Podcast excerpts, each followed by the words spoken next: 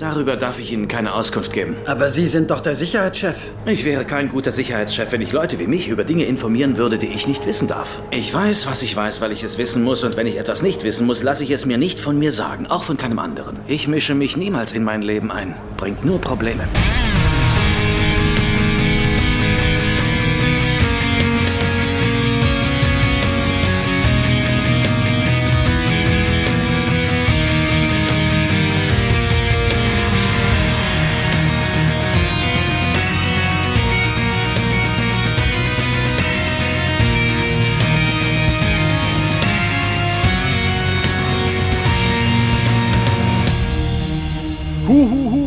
Sind wir wieder. Nach einer etwas längeren Winterpause haben wir unsere Höhlen verlassen, äh, so wie Weiland die Schatten auf Sahadum und das führt uns schon mitten in unser Thema, denn wir besprechen heute das Schattenschiff und äh, wenn ich sage wir, dann meine ich natürlich unsere nackte Frauenbeauftragte Mary. Hallo Sascha, ein frohes neues Jahr erstmal auf Babylon 5 und anderswo.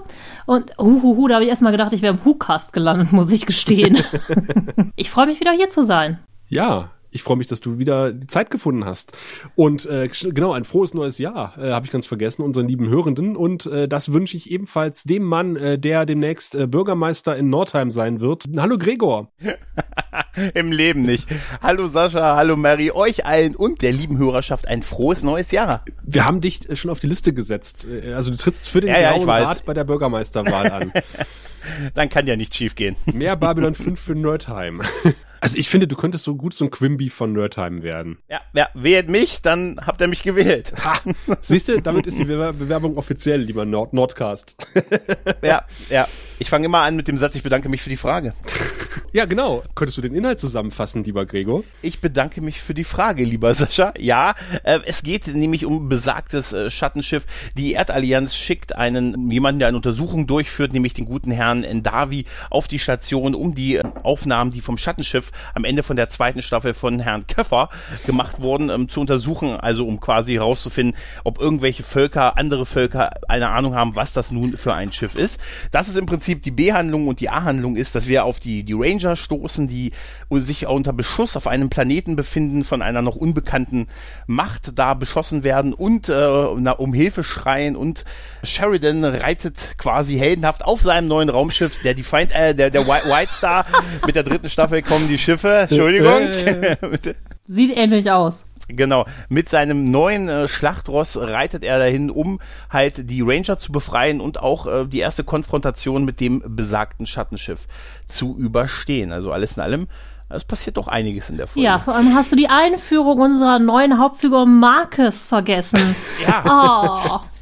Die Ranger. ist eine Ranger? Ja, der hat, er hat aber recht, ja. äh, zu, zu seiner Ehrenrettung hat er die Ranger erwähnt. Und äh, Ja. da steigen wir quasi auch, steigen wir schon mit, mit Marcus ein. Äh, eigentlich sehen wir, wie die Station repariert wird. Und das finde ich sehr schön. Dass man halt, äh, Ja. das ist halt typisch Babylon 5.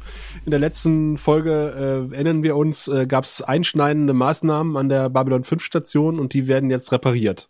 Sowohl innen als auch außen. Ja, Genau. das ist sehr schön. Das ist ein schöner Effekt. Darf ich direkt mal was zu dieser Folge generell sagen, bevor ich mich da jedes Mal drauf aufhängen werde?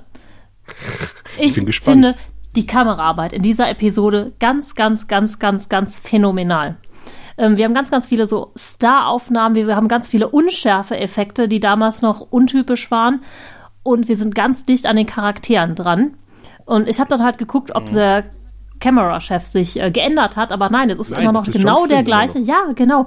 Und einfach großartig, weil ich glaube, das ist wirklich ein ganz, ganz krasser Sprung irgendwie von der zweiten zur dritten Season. Vielleicht äh, habe ich auch einfach nicht aufgepasst aber vorher, aber mir erscheint das so, dass es wirklich nochmal eine ganze Schippe draufgelegt wird. Und ich saß die ganze Folge da und dachte, oh mein Gott, großartiger Kameramann fürs Fernsehen, für eine Fernsehproduktion. Echt? ist tatsächlich so, wir haben im Vorfeld schon ein bisschen drüber gequatscht, dass man das Gefühl hat, gerade bei den ersten Folgen, dass die irgendwie an Geld gekommen die haben sind. einen Geldkoffer zumindest, gefunden. zumindest dass Ja. da irgendein Geldkoffer vor der Tür stand und JMS sagte, uh, das Wobei, ist ja mein Name das dran. muss gar nicht mit Geld zusammenhängen, ne? Der, vielleicht hat einfach der Kameramann auch mehr freie Hand gelassen, weil die Kameras, die haben ja jetzt kein besseres Bild oder sowas gemacht. Er war einfach näher dran und er hat den Stil so ein bisschen geändert, den er sonst immer hatte. Oder die Regisseure machen einfach bessere Arbeit und haben gesagt, oh doch, wir wollen näher dran. Aber ich glaube, es ist wirklich irgendwie der Kameramann auch gewesen, mit dem ich echt gern mal reden würde. Lebt er noch? Den können wir ja mal anschreiben. Obwohl, besser nicht. Wir, wir, singen ihm, wir singen ihm ein Lied, dann kann er nicht Nein sagen. Nee, nicht mehr anschließend. Dann ist John Finn der Vierte dran. Dein Papa hat doch, hat dein Papa dir erzählt, wie er als, Oh, und schon der Fünfte. hat dein älterer Bruder dir erzählt, was sein Vater ihm in den 90ern. Aber um da schon mal etwas vorwegzunehmen, ich werde, was die kommende Folge betrifft, es mir nicht nehmen lassen, an der einen oder anderen Stelle die Kameraarbeit zu loben, weil äh, da finde ich Ja. sie noch phänomenaler als in dieser Folge. Das ist richtig, darauf wollte ich jetzt nicht hinaus, weil ich mir das fürs nächste Mal auch nochmal aufheben wollte, weil ich sie da noch groß, aber das zeichnet sich hier halt schon ab und nächste Folge wird da nochmal eine Schippe draufgelegt. Du denkst halt echt, dass von Ende zweiter auf jetzt ist da ein neuer Kameramann ans Werk. Wie gesagt, das kannst du nicht nur einfach mit Geld erklären, sondern vielleicht haben sie ihn auf eine Show-Fortbildung geschickt oder so. Also zwischenzeitlich waren die, waren die Leute äh, am, am Streiken. Das kommt aber auch noch, die Folge, wo, wo, wo, wo, wo das Team irgendwie gestreikt hat und dann in einer Gewerkschaft war. Äh, vielleicht lag es auch daran. Man weiß es nicht. Wir sind jetzt in der Gewerkschaft, wir leisten jetzt bessere Arbeit oder was? Obwohl, ja, stimmt, das stimmt. Wie, wie konnte ich da einen Zusammenhang herstellen?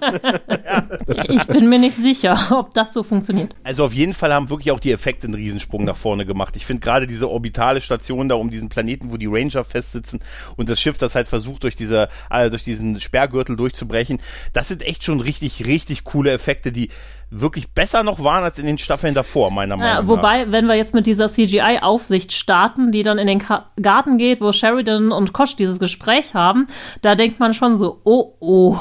Das war aber früh, diese Aufsicht. ich guck mal woanders hin. Das haben sie noch in der zweiten aufgenommen, weißt Ja, du? vor allen Dingen hat Kosch auch eine Woche gewartet, um mit, mit Sheridan zu reden. Das fand ich sehr convenient. das, Er musste sich ja erholen, weil es anstrengend Ja, ja, ja. ist, ne? Ja. Genau, bis die Ja. Kameras wieder liefen für die hervorragende Kameraarbeit. Ja. Äh, musste er in sich gehen und ja, und äh, jetzt wird er von Sheridan konfrontiert, ähm, damit, dass es wohl sehr anstrengend war, sich allen zu zeigen. Und äh, ich finde, Sheridan stellte eine sehr berechtigte Frage, nämlich äh, sie fliegen so oft zum Heimatplaneten der Wallonen hin und zurück, äh, woher wissen wir eigentlich, dass in diesem Anzug immer sie stecken und nicht ein anderer Wallone? Ich war schon immer hier. Ja. Der, der Klassiker, ja. Es ist überhaupt ein super Dialog dabei. Na, Ja. ja, Ja. also es ist halt so ein Ach, Dialog, ja, der zeigt, dass der Kosch immer am längeren Hebel sitzt. Er hat immer das letzte Wort, grundsätzlich. Immer wenn man denkt, oh, Sheridan Ja. hat es doch geschafft. Nein, Kosch setzt immer noch mal einen drauf. Und lässt ihn dann am Ende auch so stehen ja. wie so einen kleinen Schuljungen. So, oh, ich habe jetzt Besseres Ja. zu tun, tschüss. Wobei ich fand, dass die, dass das Gespräch äh, relativ vertraut wirkt zwischen den beiden. Also äh, das hätte man so wahrscheinlich nicht in der zweiten Staffel machen können. Nein, aber das ist schon so ein ähm, Mentor-Gespräch. Also als wäre Kosch Ja. Sheridans Mentor. So ein Obi-Wan Luke. Skywalker-Gespräch. Ja, ja, da musste ich auch, da musste ich auch gerade dran denken. Ja? Und jetzt nimm das Lichtschwert und ich zeig dir noch Und was. jetzt zünde ich diesen Baum an. Das sind alle unsere Wallonenbücher drin. Das Verdammt. große Buch der Wallonen. Das versteht in, in fünf Jahren, wenn jemand diese Podcast-Folge nachhört, sowieso nicht, worauf wir uns hier äh, beziehen. Das ist, Star Wars. Die letzten Jedi. Gregor, wir haben ganz vergessen, fällt mir da ein, die, die Eckdaten dieser Folge runterzubeten. Lass uns das noch ganz schnell machen. Der Originaltitel ist Masters of Hannah, ähm, also auf Deutsch halt Auf wird- Hannah. wird es halt mit dem Sch auf Hannah wird es Hannah halt das Montana. Schattenschiff genannt. Was? Äh, Hannah Montana. Hannah? Ähm, die US-Ausstrahlung war am 6. November 1995 und die unsere Ausstrahlung hier in Good Old Germany am 22. September 1996. Zehn Tage nach meinem 20. Geburtstag. Yay! Ja, das werden wir nie vergessen. JMS hat's geschrieben und der gute Kevin äh, Kremin hat die Regie äh, verbrochen. Das D5-Rating sind 7,88, ja, und als P5 habe ich, glaube ich, äh, warte mal, 8,6 ist, glaube ich, ne? Genau, 8,6 genau. ist P5, Kevin- ja. Ganz genau. Kevin Kremen oder Kremmen äh, äh, war irgendwie bis Ende Staffel 2 noch irgendwie im Team involviert, äh, machte irgendwas in der Produktion mit und ist dann ab Staffel 3 freiberuflicher Regisseur gewesen für Babylon 5. Mhm. Ja, vielleicht ist doch sein Einfluss ein bisschen. Einer von den was die günstigen Kameraarbeit Angeht. Ja, genau. Ach so, du meinst, der, der kannte nichts anderes, ne? Der wusste nicht, dass da noch in anderen Serien besser bezahlt Nee, wird. nee, ne? Freelancer, das ist halt, Ja. da, komm drauf Ja. an. Ja. Äh, aber ist euch aufgefallen, wo wir von der Schlacht bei, wie auch immer dieser Planet heißt, äh, der dort befreit werden muss, äh, wo die Centauri-Drohnen drumherum schwirren, ist euch der Bart vom Ranger aufgefallen? Nicht Von besonders, Marcus. ehrlich gesagt. Wieso? Muss er einen besonderen Bart haben? Er hat immer einen Bart oder nicht? Marcus hat immer einen Bart, Ja. aber am Anfang der, Ja. der, äh, der dritten Staffel ist sein Bartwuchs noch nicht äh, so ausgeprägt, dass er wirklich einen äh, opulenten Bart hätte im Gesicht. Also haben sie ihm die Haare schwarz angemalt. Nein. ja, er wirkt ein bisschen jung. Wie alt ist er eigentlich? Äh, der ist äh, nicht so jung wie äh, der Byron-Darsteller. Ja, Der- Kann mich ja nichts erinnern. Den gibt es nicht. Das müsste ich jetzt recherchieren. Soll ich einfach mal nachgoogeln, wie alt Jason Carter ist?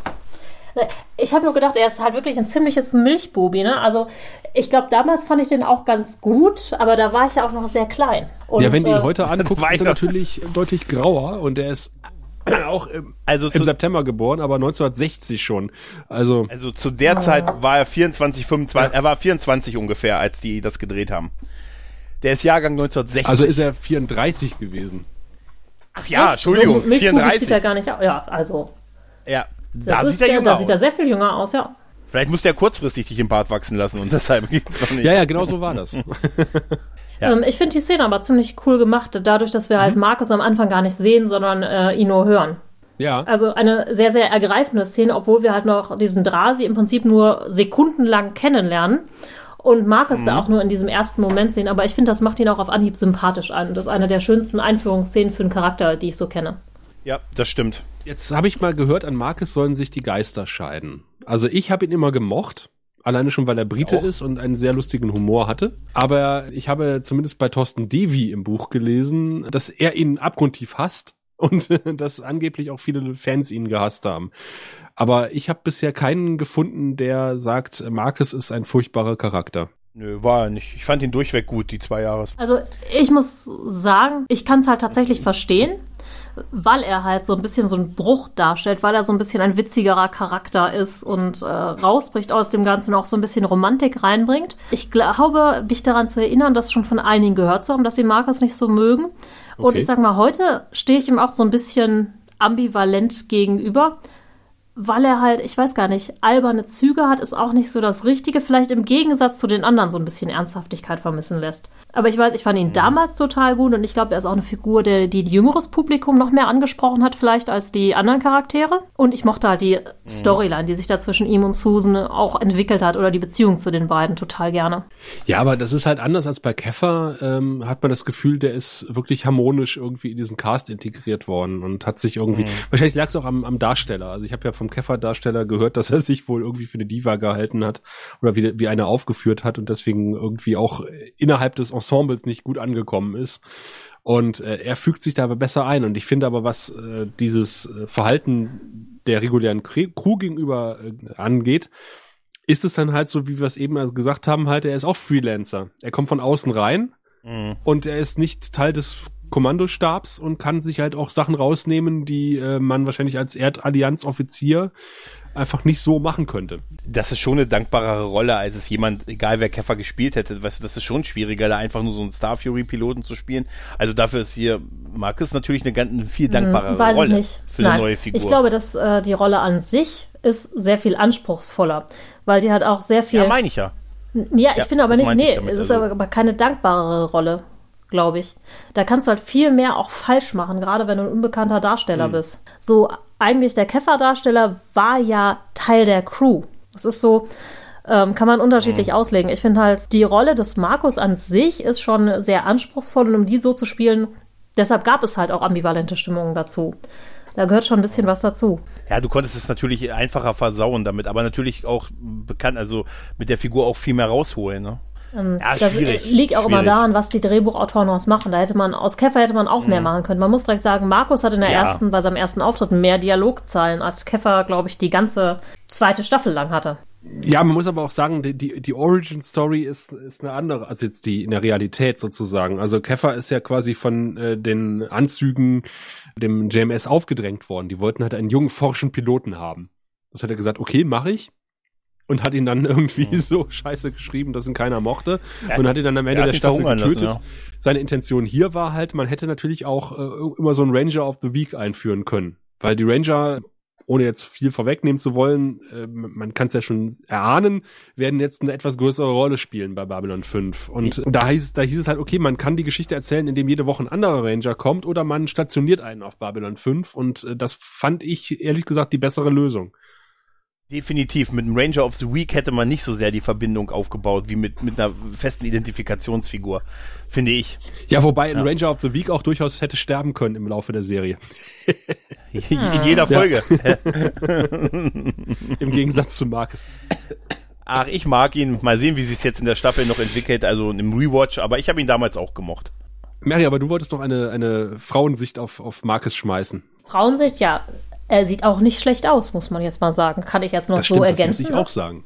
Das ist, also, wobei man auch sagen muss, es gibt jetzt keinen wirklichen hässlichen Darsteller in Babylon 5. Mm, Lass mich nachdenken. Ja, gut, also äh, Peter. Jurassic wäre jetzt niemand, den ich mir an die Wand hängen würde.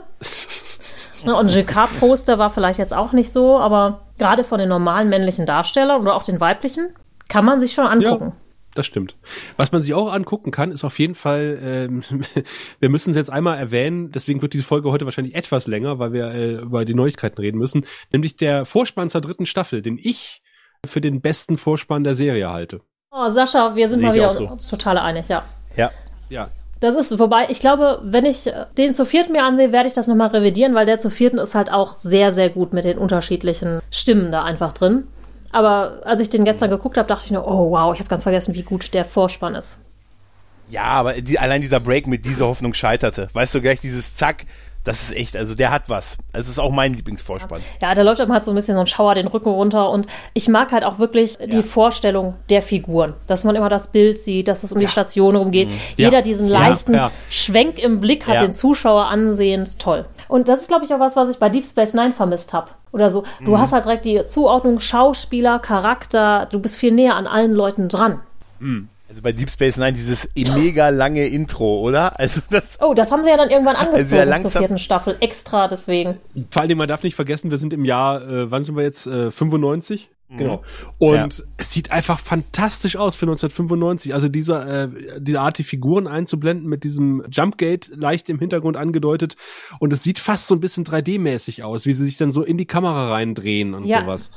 Also ich finde das Ja. absolut super von der Optik her. Ja. Ich finde Ja, die Musik toll, ich finde ich finde Susan toll, die den Vorspann spricht, ich finde den Text super. Ich finde, das ist Peak Vorspann Babylon 5. Ich habe auch direkt wieder angefangen, äh, den Soundtrack zu hören. Ja, ich, ich mag, äh, sagst du, äh, Staffel 4, ich mag die Musik von Staffel 4 nicht. Also die, die Vorspannsmusik, die äh, finde ich gewöhnungsbedürftig. Ja, die ist ein bisschen aggressiver insgesamt. Ne? Also ich mag Ja. sie trotzdem noch, aber ich finde halt die, ähm, ja, die Zitate oder was da so gesagt wird, das finde ich halt total gut und sehr, sehr Ja, stimmig. Einfach und habe ich so auch noch nicht gehört. Einfach generell merkt man halt schon in den Vorspänen die schöne Hoffnung der Menschheit und hm, ein bisschen Tirilirili.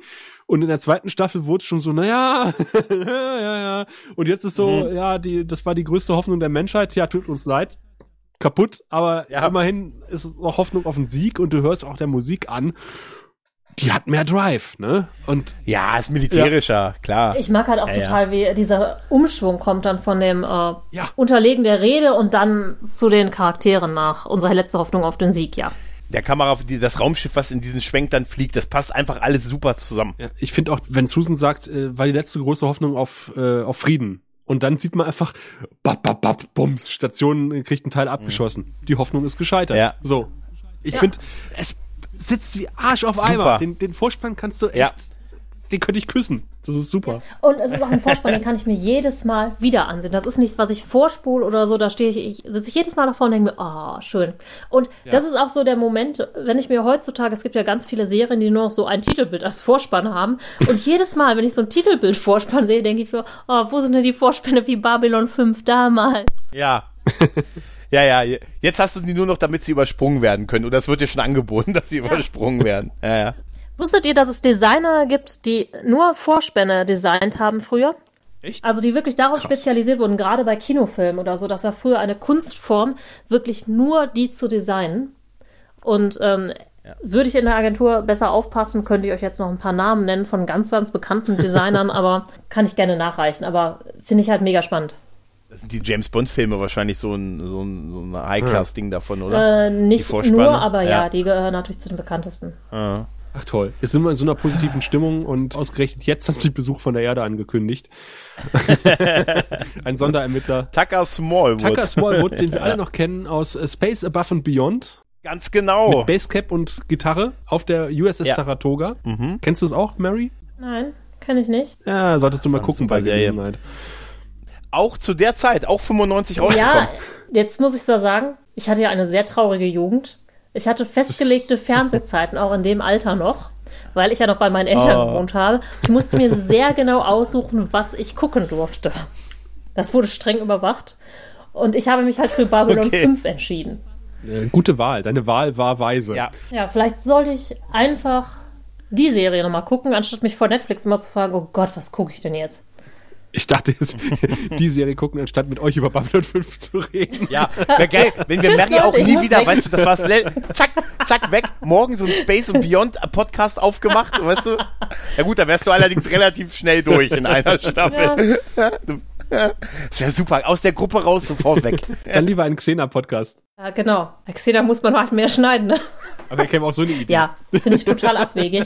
Äh, Die erste Staffel liegt hier auch. Die habe ich jetzt auch äh, mitgenommen. Ja, ich habe die auch zu Hause und ich hab schon, bin schon halb durch. Mann, wir leben die 90er. Für uns endeten die 90er im Jahr 2017. Da Da fangen sie erst an. 18. Da, da fangen sie an, stimmt, ja, stimmt. Ey, wir sind gerade erstmal hinterm hinterm Vorspann und Haben wir nicht gesagt, wir Also. wollten uns kurz fassen. Ja, das war ungefähr, wir, äh, für die Hörerschaft, wir haben gesagt, ah, 40 Minuten, 45 Minuten, wir versuchen mal unter eine Stunde zu kommen. Ähm, ja. läuft bei uns. Also Herr Endawi, der Sonderermittler von Tucker Smallwood gespielt, betritt die Station und wird halt von Sheridan und Ivanova in Empfang Und man weiß genommen. sofort, es ist eigentlich kein böser VIP, sondern ein guter. Man sieht nämlich nicht sofort Nazi. ja, Die VIPs, genau. die aussehen wie Nazis, sind halt böse. Ja, und der kommt alleine. Das ist auch ein gutes Zeichen. er ist der, äh, der andere VIP mit guten Absichten, der das Falsche tut. Ja. Richtig. Wobei, Ja. tut er wirklich das Falsche? Das, da hat er ja keine Wahl eigentlich, oder? Nö, nö, er ist ja eigentlich recht umgänglich. Also im Gegensatz zu dem Ende anderen VIP irgendwann. ist. Ja. aber auch das Ende, muss ich sagen, wenn er es jetzt nicht gemacht hätte, das ist so. Das hä- hätte Mhm. jetzt auch keine großen Auswirkungen auf das Ganze. Im Gegenteil, so kann man ja echt noch sagen, sie gewinnen Zeit. Ja. Ich, ich fand aber die Aufmunterung von Susan Sheridan gegenüber sehr lustig. So schön. der irgendwie so- We all gonna die a terrible, painful death. Wenn, wenn sie mir, wenn sie mir sagen, alles läuft gut, dann läuft irgendwas immer schief. Und sie fängt dann an und sagt so, naja, wir werden alle eines furchtbaren Todes sterben. Besser? ja. Ich glaube, so würde ich morgen meine Arbeitskollegen auch mal begrüßen. Das hebt bestimmt die Stimmung. Und Erwin fasst der Heidi von hinten an die Schultern. Ähm, Ja, also auf jeden Fall, Herr Endavi ist auf die Station gekommen, um äh, wichtige Angelegenheiten zu besprechen. Äh, welcher Natur, das erfahren wir später. Erst schalten wir in die neue Krankenstation. JMS hat tatsächlich einen Geldkoffer gefunden und hatte, äh, konnte auch noch ein bisschen Geld für neue Kulissen abzwacken. Denn äh, wie Garibaldi auch feststellt, oh, sie haben umge umdekoriert. Es gefällt mir. Also äh, gu Gut gut, aufgepasst. Gut, dass das gesagt hat. Ja. Bei mir wäre es nicht wirklich aufgefallen, ehrlich gesagt. ehrlich in- gesagt in der auch Szene. nicht. Äh, Später ja, Ja, aber ich, ja, da noch nicht. Da habe ich gedacht, gut, dass er sagt, äh, genau für diesen Effekt anscheinend. Ehrlich gesagt, ne? ich habe nur darauf geachtet, wie Markus auf dieser Bahre lag, in einer ziemlich komischen Position mit diesen äh, geöffneten Beinen und trage wo auch immer er lag. Und wo auch immer Mr. Garibaldi seine Hand hatte. auf dem Ranger-Symbol. Ja, Denn das würde erklären, warum Garibaldi das bis gerade nicht gesehen hat. das habe ich mich nämlich auch gefragt. Als Franklin es abgenommen hat und den Anruf macht, dachte ich mir, wieso hat denn das eigentlich... Aber stimmt, er hat es nicht Und ich habe gesehen. mich die ganze Zeit gefragt, weiß Franklin nicht, was die Ranger sind? Nein, der weiß ja Hat nicht mal, was die Schatten sind. Tatsächlich nicht, ne? Der ist völlig ertappt. Der, in die am Latte. Ende der Folge sitzt er da und sagt, könnte mir mal jemand erklären, wer diese genau. Schatten sind. Ja, das... Er war mit ja, Umzug man hat es beschäftigt. einfach... ja, genau. Äh, weißt du, ganz ehrlich, diese Farben wählen sich auch nicht von alleine aus, dieses Lila, was sie da fürs Mädel jetzt genommen haben, weißt du? Der war einfach beschäftigt in der Mid-Season-Pause. Aber wo, wo Mary die, die Kameraarbeit erwähnt hat, das fand ich wirklich so aus dem Klischeebuch, weißt du? Man, man, man sieht halt irgendwie, Franklin dreht der Kamera den Rücken zu und spricht in einen äh, medizinischen Tricorder hinein und äh, seine Assistentin äh, ins Intercom. Naja, hier, der liegt hier auf der, auf der Trage, der wird noch ewig hier liegen, der hat so viele Verletzungen, der steht so schnell nicht Ja. auf. Und ich dachte so, also, gleich haut er ihm wahrscheinlich in den Nacken. Das, ja, Dazu ist es nicht gekommen, aber er- dann ist die, die, ist die Trage halt leer und, und Franklin guckt etwas verdutzt oder ziemlich und da verdutzt. denke ich so, nachdem äh, Garibaldi als Sicherheitschef so große Fortschritte eigentlich gemacht hat innerhalb der letzten Ja. Staffel, sehen wir hier jetzt die Unfähigkeit als Arzt, der noch nicht mal sagen kann, bleibt der Kale Patient noch ein bisschen liegen oder halt nicht. Ja, und vor allen Dingen, dass die medizinischen Scanner nicht losgegangen sind, die ihn ja irgendwie gerade gescannt haben, dass er jetzt einfach, die hätten ja piepsen können oder so. Herzinfarkt oder ist sonst ja ein was. ne? Aber Ranger, er ist ja Reaktion. praktisch Ninja. Ja. Ja. Stimmt. Der war, der lag eigentlich noch auf der Trage, wir haben ihn nur nicht Genau. gesehen. Dann sehen wir Londo und Mor Mr. Morden. Und äh, Londo möchte sich von Morden lossagen und Morden sagt, tja, können wir gerne machen. Kein Problem. Aber dann zirpt es auch, äh, das sind nicht die medizinischen Sensoren, sondern äh, man weiß nicht, was das ist, was da zirpt. Ich habe da so eine Ahnung und er sagte, Echt? aber eine Kleinigkeit hätten wir noch. Ich mag unheimlich in dieser Szene auch Londos Metapher, dieses äh, We have danced or last little dance, Ja. was total schön auf diese andere Metapher Mhm. mit seinem Onkel zurückkommt, der, glaube ich, sagt, er kann in diesen Schuhen nicht tanzen. Oder auf jeden Fall gehört es so in diese Reihe von nachdenklichen Dingen, die Londo sagt. Auf jeden Fall sagt er halt, äh, Mr. Morden, ja, okay, wir können uns trennen, aber heute Nachmittag, da müssen wir uns noch einmal treffen, da wird die Endabrechnung serviert. den Übergang von dieser Szene zur nächsten. Wir hatten ja das am Anfang schon, Ja. dass im Prinzip wir erst dieses Voice-Over hören von Marcus und jetzt hören wir das von unserem VIP, der halt erzählt, während man London noch sieht, es gibt da ganz, ganz wichtige Angelegenheiten, die wir besprechen müssen. Mit Dylan zusammen. Genau. Und finde ich einfach ein sehr, sehr schönes stilistisches Mittel, was sie vorher nicht so Hab häufig angesetzt haben. Spart Zeit. Ja, spart Zeit. Ich habe mich nur gefragt, Und äh, Film. also Mr. Ähm, in, in, in, in Davi, Davi. tut ja so, als hätte keiner bisher diese Aufnahmen gesehen, aber haben wir nicht Ende der zweiten Staffel irgendwie mitbekommen, dass die auf ISN gelaufen Ja. sind? Er sagt zwar, wir haben irgendwie die auf ISN gesehen und haben die sofort vom Sender genommen. Offensichtlich hat Die die, haben Regierung alle dazu gesehen. die Befugnis, aber er, es hat keiner aufgenommen. Es ist auch nicht bei YouTube gelandet. Ja, Ja, gab es damals schon YouTube? Nein. nee, nee, nee, nein, aber wir haben ja damals schon darüber gesprochen, dass anscheinend das ganze Universum ISN guckt, weil auch jedes außerirdische Volk ISN, lau ISN ja, aber dann müssen hat. ja alle das Schattenschiff Aber- schon mal gesehen haben.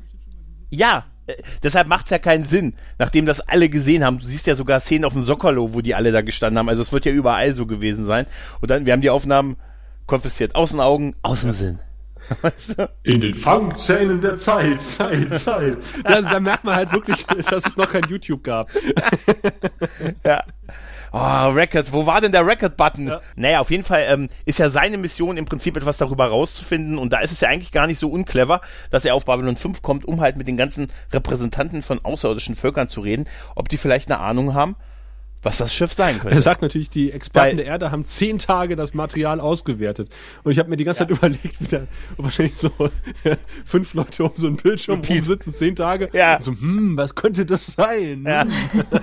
Schön war auch, ja, wir wissen, wir wissen davon nur eine Sache. Es ist groß, Ja. es ist aggressiv und es ist tödlich. Also ganz ehrlich, die Leute, die dafür zehn Tage bezahlt wurden, die haben die beschissen bei der Endabrechnung. Also, das war super. Weil das hat, Beraterverträge. also, ganz ehrlich, wenn du das, was er sagt, was sie rausgefunden haben, versuchst in einem Bild zu visualisieren, wäre es genau das Video gewesen. Und hier ist äh, wahrscheinlich die Kameraarbeit, die Mary meint, weil Ivanova halt sehr schön im Vordergrund steht und Sheridan im Hintergrund und die Schärfe mehrfach vor und also Genau, und du merkst halt diese ganzen Blickkontakte zwischen den beiden, Ja. die ähm, ausgetauscht werden. Und sehr, sehr schön, sehr subtil. Aber du hast es auch praktisch einen Moment später, wo du das Ganze ähm, um die Len rum hast, wo die Len halt näher ans Bild sehen soll, ist, äh, sind sie sicher, dass sie das Schiff nicht kennen. Du hast so eine leichte Fahrt um sie herum und du siehst so das Entsetzen in ihren Augen, während sie aber so ganz ruhig und gefasst bleibt und sagt, nein, ich habe so ein Schiff noch nie gesehen. Ja, Gerade so in der viel zu Szene. Minbari lügen nicht. Naja, nein, nein, nein, nein, da- das ist ja genau so Auslegungssache. Das merken wir ja auch wieder bei den Mimbari. Ja. nicht, ne? Ja, sie, Moment, nein, Moment, sie sagt es, sie sagt es doch ganz Genau. konkret. Sie sagt, sie hat so ein Schiff noch nie gesehen. Sie weiß nur, wie die aussehen aufgrund von alten Beschreibungen von aus dem alten Genau. großen Krieg. Das heißt, sie hat es anhand dieser Beschreibung erkannt, aber sie sagt, mit eigenen Augen hat sie so etwas noch nicht gesehen. Und deshalb hat sie Weil nicht sie keine. ISN guckt. Offensichtlich. Weil sie, ach, ja, ach du mal, ah, ja, okay, Also ich finde, es hat schon ein bisschen Nee, was von da- Korinthenkacherei. Das ist so ein bisschen wie Bill, Ja, äh, Bill okay. Clinton, der sagt, er hatte keinen Sex mit Monika Lewinsky oder hat nie einen Ja. Joint geraucht, weil er nur dran gepafft hat. Ja, okay, aber da muss man sagen, die Mimbari sind auch so, ne? Das äh, merken wir ja, glaube ich, auch in der nächsten Folge nochmal am Anfang. Ja. Ja, ja, es gibt Ausle es gibt Grauzonen, sagen wir es mal so. Der, der graue Rat hat da auch ein paar Grauzonen, oder? Minbari gucken kein ISN. offensichtlich nicht. Und, und Londo offensichtlich auch nicht, obwohl wir in einer der vorherigen Folgen schon gesehen haben, dass er gerne mal ISN guckt, weil er scheint offensichtlich das Material auch das erste Mal zu sehen, äh, als Mr. Endeavy äh, seinen Ja. Stick in sein, seine Buchse steckt und das Material abspielt. Dafür hat Londo aber auch einfach keine Zeit mehr als gefragter Mann, der er jetzt nun mal ist. Man sieht es auch an den ganzen Geschenkkörben mit Gold, die auf seinem Tisch Und das gestanden im haben. Von ihm. Da war ich so, möchte auch ein Porträt von mir in meinem Quartier.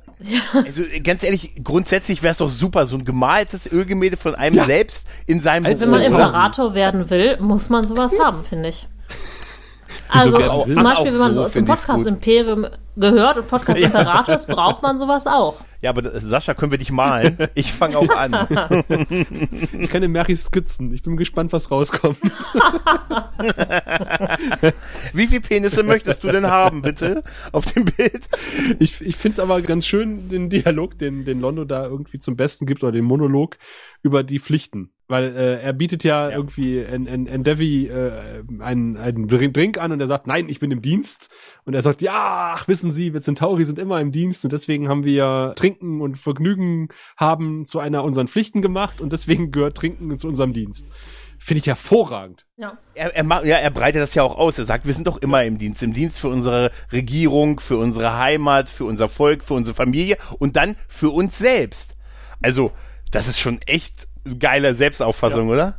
Deswegen liebe ich die Centauri-Kultur. Das ist ja, wenn irgendwo als Findling landen, dann auf Centauri Prime. Ja. ja. Ach, die Friese habe ich ja schon. Na, zumindest vorderen Teil. Aber dafür, von diesem relativ witzigen geht's ja jetzt sehr schnell in einen ernsteren Teil, als Londo das Schiff sieht. Oh und ja. auch da wieder ganz, ganz tolle Kameraarbeit, weil ich glaube, so nah waren wir an einem der Schauspieler noch nie dran. Also sie haben ja wirklich so eine Detailaufnahme von Londos Augen, als er von seinem Traum erzählt, wo die Schattenschiffe über ihn hinwegfliegen. Und er auf Centauri Prime steht. Ja. Und es ist eine ganz, ganz tolle Szene, wo man auch Gänsehaut kriegt. Und gerade von diesem erst witzigen und dann in dieses sehr, sehr düstere. Ja. Und sehr schön finde ich auch in, in Davis Reaktion, wo er sagt so, ja, ich kenne das Schiff. Und er so, aha, aha, aus einem Traum. Aus einem Traum? Da habe ich, da habe ich in dem Moment auch gedacht, was hat, der hat ihn doch innerlich schon als Spinner abgehakt, oder? Ey, als er, äh, oh, oh, Sie wissen da was? Ja, ich habe davon geträumt. Aber was würdest du denn denken, wenn dir das einer sagt? Wenn du wüsstest, wie oft ich von dir träume, Gregor. Ja, und anrufst und mir das dann erzählst. Und, Kann ich euch allein lassen, Jungs. Nein, Nein. Er, er ruft ja morgen früh wieder an.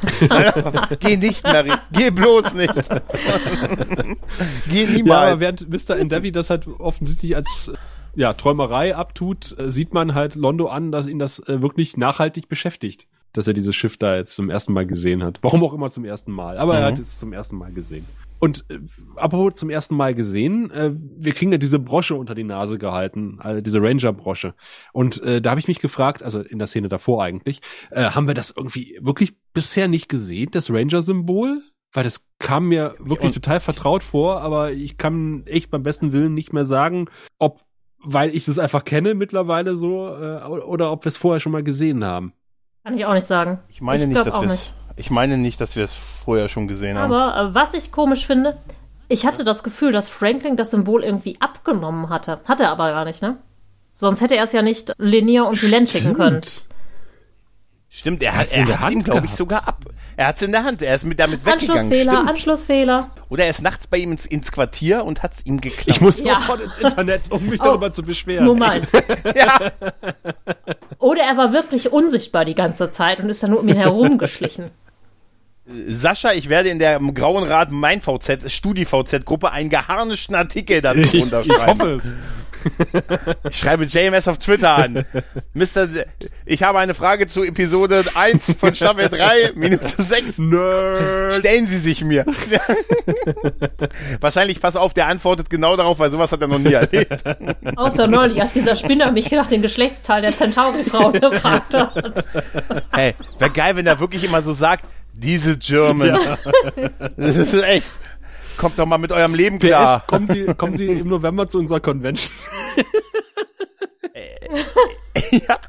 Auf jeden Fall, wir sind doch jetzt, glaube ich, in dieser Genau, Spelunke. und die Len und Lenier haben halt nicht so viel Ahnung vom Verkleiden und wie man sich in Spelunken so rumtreibt. Ich habe mir aufgeschrieben, tolle Tarnung. Das habe ich mir auch. Gute Verkleidung. Das machen da alle top. Ich habe so den bisschen, sie hätten sich den Hut von Mr. Garibaldi leihen sollen, finde ich. ja, in der Tat. Aber man muss doch sagen, ein, ein Jedi-Mantel ist immer eine gute Verkleidung, oder? Ja. Egal in welcher Kneipe man ist. Aber ich habe mir aufgeschrieben, ich fand die Kneipe super und die Tische sind immer noch Das ist ja großartig. die Moss Eisley Also Cantina diese- Bar. Wo wir, Ja, aber ey, diese Tische, Tische, wo du, wo du fragst, wie breit sind die denn? Zehn Zentimeter? Drei Gläser passen drauf? Also, Du warst wohl noch nie in Düsseldorfer äh, Trendbars, oder? nee, ehrlich nicht. in, in, sag mal, in Köln würde mich das nicht wundern, weil die Gläser nur äh, einen Durchmesser von einem Zentimeter haben. Da, da gibt's auch tatsächlich Kneipen, da hast du, glaube ich, fast gar keine Tische. Und wenn dann halt nur so schmale. Sonst da passen ja mehr Leute rein. Auf jeden Fall der Kürbis auf Babylon 5, der hat wunderbare Cocktail-Mix-Fähigkeiten. Der wirft nämlich ein paar Flaschen in die Luft und, und mixt da äh, feierlich ja. Cocktails. Was irgendwie in diese Spelunke Ja. überhaupt nicht reinpasst, dass da irgendwo da drin Nein. steht und hier so tut, als wäre er hier der, der Hipster-Cocktail-Shaker. Ist halt ein Start-up, aber der hatte nur Geld halt für die unterste Ebene. Aber was ist denn daran schlimm, in der untersten Ebene zu sein und einfach größere Träume zu haben? Es kann ja sein, dass er sagt, wenn ich mal damit erfolgreich bin, kann ich auf dem Sockerlo mixen. Das Weißt sehe ich du? auch so. Ist doch nichts Verkehrtes dran. Hab doch Träume, Sascha. Hab doch Träume. Ich, find, ich finde diese, diese Spelunke irgendwie merkwürdig, weil sie sieht optisch halt sehr nach Spelunke aus, tatsächlich, aber irgendwie akustisch scheinen die Len und Marcus und Lenier die einzigen in dieser Kneipe zu sein, weil man hört von den anderen wirklich nichts. Ich würde in so einer Kneipe Musik vermuten, zum Beispiel. Ja, Ich wollte jetzt nicht mit der Tür ins Haus. Spiel denselben Song nochmal. Ich muss halt sagen, das ist so eine auch der wenigen Szenen, die mich in dieser Folge wirklich stört, beziehungsweise, nein, die Szene stört mich nicht. Aber dieses, was Markus da unternimmt, um die beiden erstmal dahin zu bringen und Warum? dann hier kein Alkohol und so, warum geht er nicht, er klopft an die Tür und das, ist- ne, nur um zehn Minuten später dann doch bei Sherry dann im Commander Kommandozentrale zu stehen. Ja, warum Ah, geht er nicht einfach zu die Len? Ja, richtig. Ja. Und warum nimmt Linier, trinkt Linier das Getränk aus, um zu gucken, ob es für Boah, sie geil weil der in die Also sie sagt, verliebt nee, ist, es- Gregor, kriegst du nichts mehr hin. Ja. Deshalb so dieses voll Doch, energische, ja, ich hab- komm, ich reiß dir das aus der Hand, um dir zu zeigen, wie ich dich liebe und dass ich mein Leben für dich opfern würde. Hoffentlich hat er es vergiftet, damit du siehst, wie sehr ich dich liebe. Aber es ist einfach so, äh, es ist kein Gift drin. Hm, Nein, es, ja, es geht ja darum, dass da Ja. kein Alkohol drin ist halt. Und, aber dann, dann wäre es ja für ihn genauso schädlich. Weißt du, das sich weiß nicht, das ist so wäre das wie, nicht romantisch. Nee, er wäre einfach ja. total ausfällig geworden und übergriffig und aggressiv. Haben wir ja gelernt. Wenn, wenn, wenn, wenn Bari Alkohol trinken, dann aber hallo. Ja, dann, das stellen wir äh, aber, dass es wäre eine ja. furchtbare Schande für die Len gewesen wäre und Lenier hätte sich geopfert, der hätte sich halt für sie daneben benommen. Und er könnte sich auch ruhig mal daneben benehmen, ne? Schätzelein. was ist denn das für ein Puff hier? So, Junge, komm mal nicht mehr zusammen hier. Aber es wäre es wär echt super, wenn er dann tiefstes Köln spricht. Komm mal her, Schätzelein, hier, lass mal deinen Knochenkranz. Oh. Äh, Harat's auch. Naja, stattdessen müssen wir Ah. Geseier von, von Marcus über das Ranger-Symbol ertragen, was ich furchtbar fand. Ja, mit den Tränen, einer aus, aus Tränen und zwei aus Blut und wenn einer stirbt, das ist alles so, ach, das willst du auch nicht in so einer Kneipe Gregor, hören. wenn du nochmal äh, irgendwie so das nächste Dating-Treffen hast, beginne so das Gespräch Mhm. mit deiner Angebeteten, indem du halt irgendwie über Blut und Tränen und ein Symbol sprichst, was Nein, dir... nein, nein, nein, nein, nein, nein. Du musst erstmal erzählen, wie tragisch dein Bruder verunglückt ist, bevor du dich äh, seiner Sache angenommen hast, weil du Versprechen niemals brichst. Das kommt später. Ganz genau. Achso, das ist das Und erste achte Date bitte- und achte- ah, ja, ja, stimmt, Ja. genau. Und, und achte bitte nicht auf die GoPro auf meinem Kopf, wir sind live. Die ganze Szene ist überflüssig. Lass uns das zusammenfassen, Ja. die Szene ist überflüssig. Ja, eigentlich ist sie nur dazu da, damit sie rausgehen und sie begegnen dem, dem in dieser Folge aktuellen Bösewicht der unteren Ebene, der aussieht wie Genghis Khan. der sagt hier, da hat aber Markus einen coolen Spruch, wo er sagt, Mensch, deinem Gesicht bist du auf Beleidigungen gewöhnt. das ist auch, weil da einfach, ich dachte einfach, mit deinem Gesicht bist du Beleidigung gewöhnt. Das fand ich eine super Art, Ja, die Lage und zu das zeigt uns auch, warum wir diese Szene irgendwie wohl gebraucht haben, weil man irgendwie Marcus als Charakter so ein bisschen einführen möchte, bevor Ja. es losgeht. Ne? Dieses, oh, der ist streetwise, ne? uh, der kennt sich mit der Mimbari-Kultur Ja. aus. Das von der Straße. Ja. Er kann kämpfen und man braucht es auch irgendwie, um, um die Len auch mal kämpfen zu lassen. Also äh, Mira Völland hat es wohl sehr genossen, mit diesem Kampfstab zu hantieren, weil sie das normalerweise in ihrem wahren Leben nicht so macht. Und es war wohl auch geplant, diese Szene noch äh, weiter auszuwalzen. Äh, das hat man glücklicherweise dann doch nicht gemacht, weil die Filmzeit nicht gereicht hat.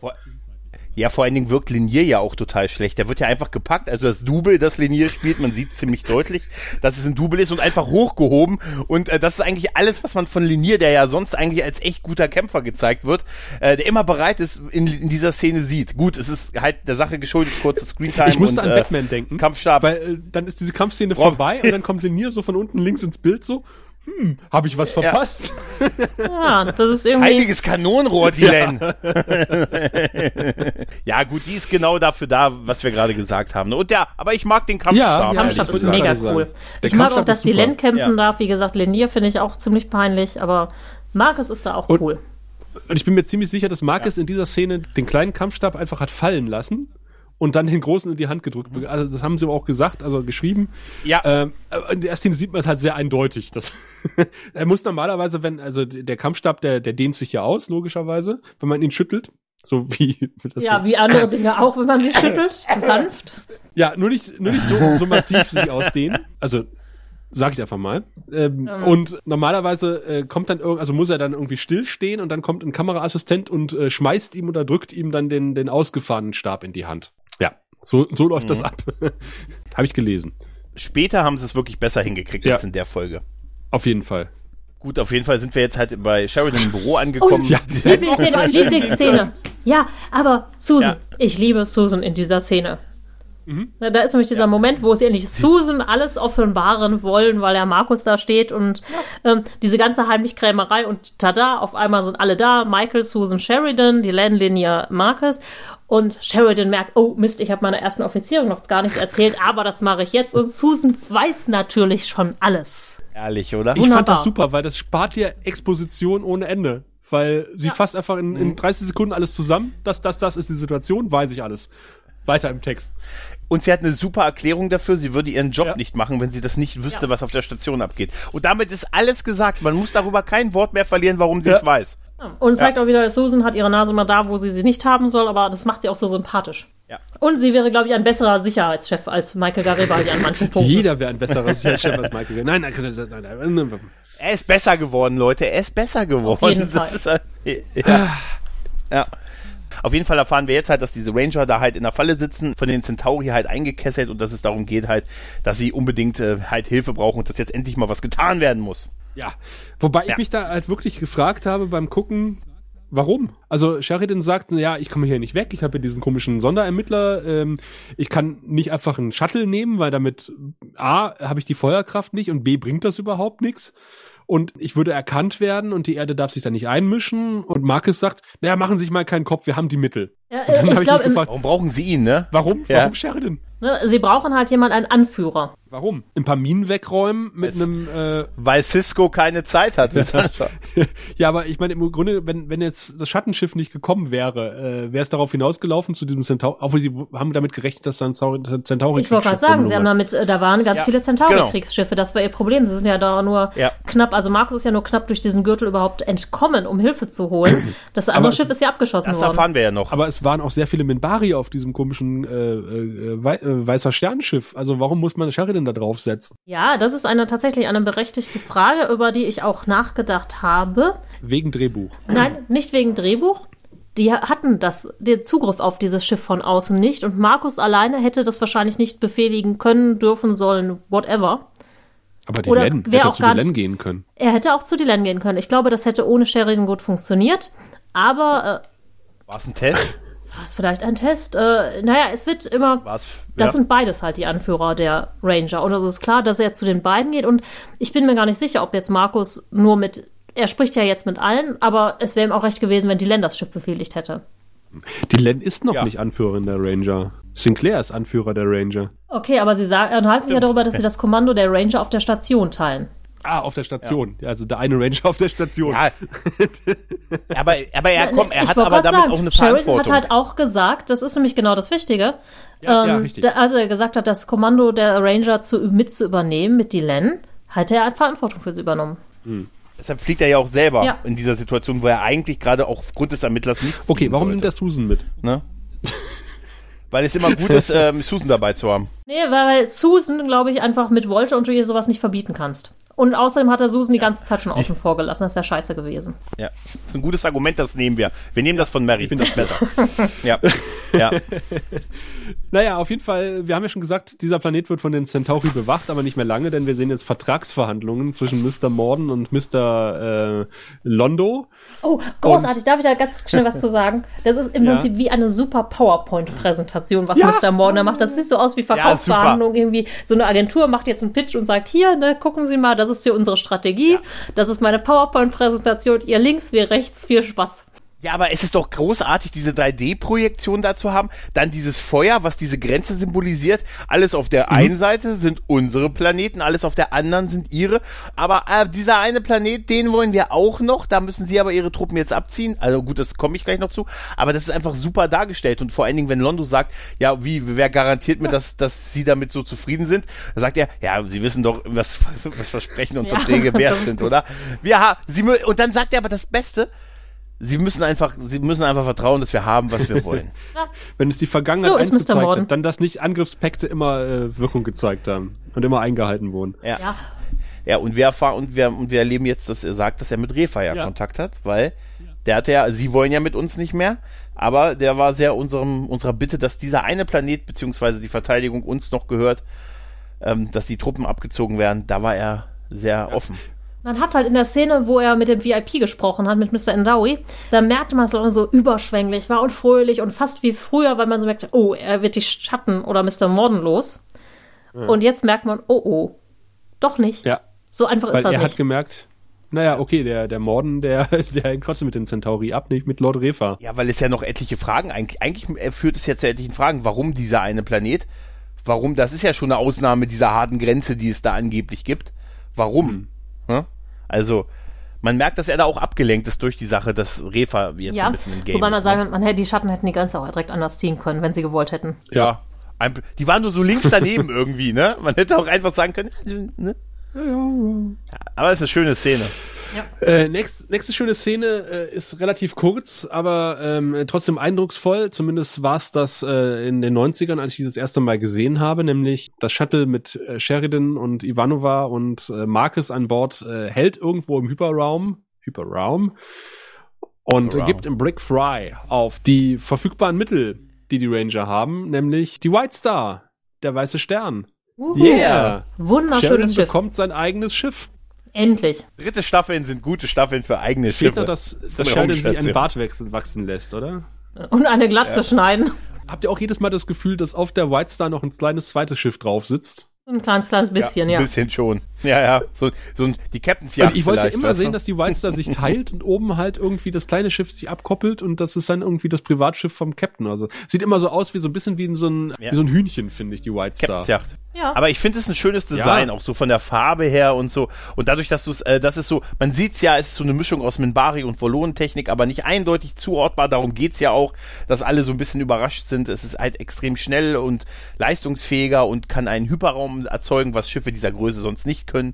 Also es hat schon einfach was, ne? Also es, ich glaube, es war auch nötig, dass die so, dass die über so eine Schiffsklasse dann langsam Ja, verfügen. ich sag mal, diese komischen Finnen hinten am Heck, die sehen schon sehr nach Minbari aus. Also, ja. Im Gegensatz zu den anderen äh, Schiffen sieht's halt eher wie Vogel aus und nicht wie Fisch. das stimmt. Wie so ein Hühnchen halt. Aber es hat was. Es, ich, ich mag das Design der White Star Schiffe. wie? Es gibt ja nur eins. Ach so, ja, ja, eins, genau, ja, eins. Ich mag auch äh, den folgenden Dialog zwischen Garibaldi und Mr. Ähm, N- N- Dowie. Da. Dowie? Äh, der, der aus mir unerfindlichen Gründen immer einen Aktenkoffer mit sich rumträgt, obwohl er ihn nie benutzt in der gesamten Folge, sondern immer nur sein USB. Er ist Verwaltungsangestellter, das gehört, es war im Vertrag, stand das drin. Wir Was- müssen jetzt zeigen, dass du ein Offizieller der Erde bist. Also schlepp diesen Aktenkoffer mit dir rum. Also Garibaldi sagt ihm ja, er soll auch mal mit äh, Jakar reden halt und dann heißt ja, wir haben ja nicht Angriffspakt mit den Centauri, wir dürfen eigentlich nicht mit denen reden, außer die Centauri-Regierung sagt es okay. Und er sagt, ja, machen Sie es halb inoffiziell, ich verspreche Ihnen auch, sagt Garibaldi, ich verspreche Ihnen auch, dass ich mich nicht darüber nicht in, äh, Ja, informieren werde. Ein schöner Dialog, ne? Ne, also- also, mit, äh, mit Ja. Garibaldi, der sagt, er mischt sich in sein eigenes Leben nicht ein, weil das ist zu kompliziert. Perfekt. Finde ich Ja. super. Großartig. Das ist ein oder? typischer Garibaldi. Ey, das ist einer, das ist einer der schönsten Sätze, den er gebracht hat, finde ich in der Serie. Echt. Ich mische mich niemals in mein eigenes Leben ein. Das ist viel zu kompliziert. Habe ich tatsächlich auf meinem Kalender gehabt. Total sympathisch in dieser Szene, weil er, ähm, er kriegt halt mit, okay, der Garibaldi ist ein dufter Typ und das, das Spiel spiele ich mit. So. Und er Mhm. geht ja tatsächlich zu Jikar. Obwohl er es ja offiziell gar nicht darf, ne? Also Ja. das. Aber da merkt man auch, dass er ein guter Typ ist eigentlich. Ja, ja. Ja. Und Garibaldi ist genau der richtige Typ, der einem das so verkaufen kann. Also auch ein Punkt mehr, warum man vielleicht ihn da gelassen hat, um mit Mr. Endawi äh, klarzukommen.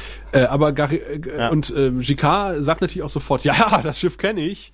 Und äh, er sitzt wieder so, ah, endlich, endlich. Hier aus diesem alten Buch, das ist tausend Jahre alt. Äh,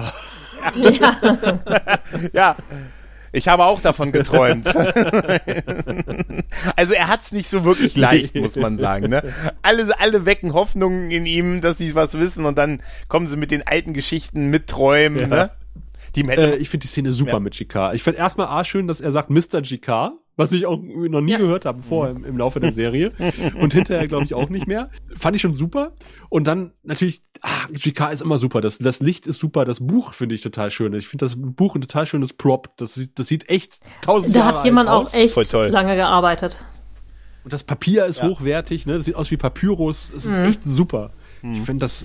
ja auch die Zeichnungen, die Schrift, das ist toll. Äh, auch nochmal dieser kleine großartig. Hinweis mit dem, das Buch wird immer handschriftlich äh, übertragen und darf nicht anders kopiert Mhm. werden. Total schön nochmal. Das ist schön durchdacht eigentlich, oder? Und ich finde, JK kannst auch stundenlang zuhören, wenn er irgendwie Märchen von vor tausend Jahren äh, erzählt. Ja, und das kann er auch Ja. noch eine Spur besser als Dylan. Ja. Äh, Ja. Deutlich besser als Dylan, ja. Ja, ja, finde ich Aber auch. er hat auch die bessere Musik darunter. Auch wieder wahr. Also, also ich finde ich finde die Musik in der Szene auch wunderbar. Toll. Aber wo wir von, äh, von, von geilen Kulissen und, äh, und, und Sets sprechen, wir sind jetzt auf der Brücke der White Star.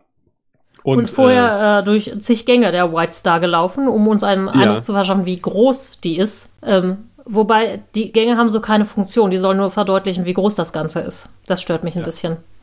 äh, ja, die sehen wir, glaube ich, auch später äh, relativ selten. Also wir sind, bewegen uns ja fast auf der Brücke, die später auch mal umgebaut wurde. Das äh, Set der Brücke der, der White Star ist momentan äh, ein Set, das man auseinanderbauen und wieder zusammenbauen kann, weil das ist äh, quasi auf der Soundstage, wo halt die äh, Gastkulissen sozusagen stehen, die man für die jeweilige Folge braucht. Neben den Standardkulissen, die man immer hat, in CNC und was weiß ich was, äh, den Soccerlo, ladidadida. Das heißt, die mussten sie immer auseinander und wieder zusammenbauen und äh, Mike Weir hat gesagt, also es war ein Pain in the Ass, in dieser Kulisse zu drehen, weil er war mit ihr einfach nicht vertraut. Und er wusste noch nicht so richtig, wo, wo kann man die Kamera schön hinstellen. Und sie haben im Laufe der Staffel auch mehrfach dieses Set umgebaut, äh, weil es ihnen einfach nicht gefallen hat. Und ich finde, dieses penisartige Geländer, an dem Susan lehnt, äh, sieht auch wirklich sehr nach Plaster aus. Also, Ja. Ja, Ähm, ja, ich finde ja. auch, also du siehst diese Beinchen, auf denen diesen Konsolen stehen, die sehen halt wirklich so nach abbaubaren Partytischen so ein bisschen aus. ja. Und auch, was um die Konsolen rum ist, das sieht immer aus so wie, wir hatten noch Knochenkämme von unseren Vorfahren übrig, die mussten wir verbauen.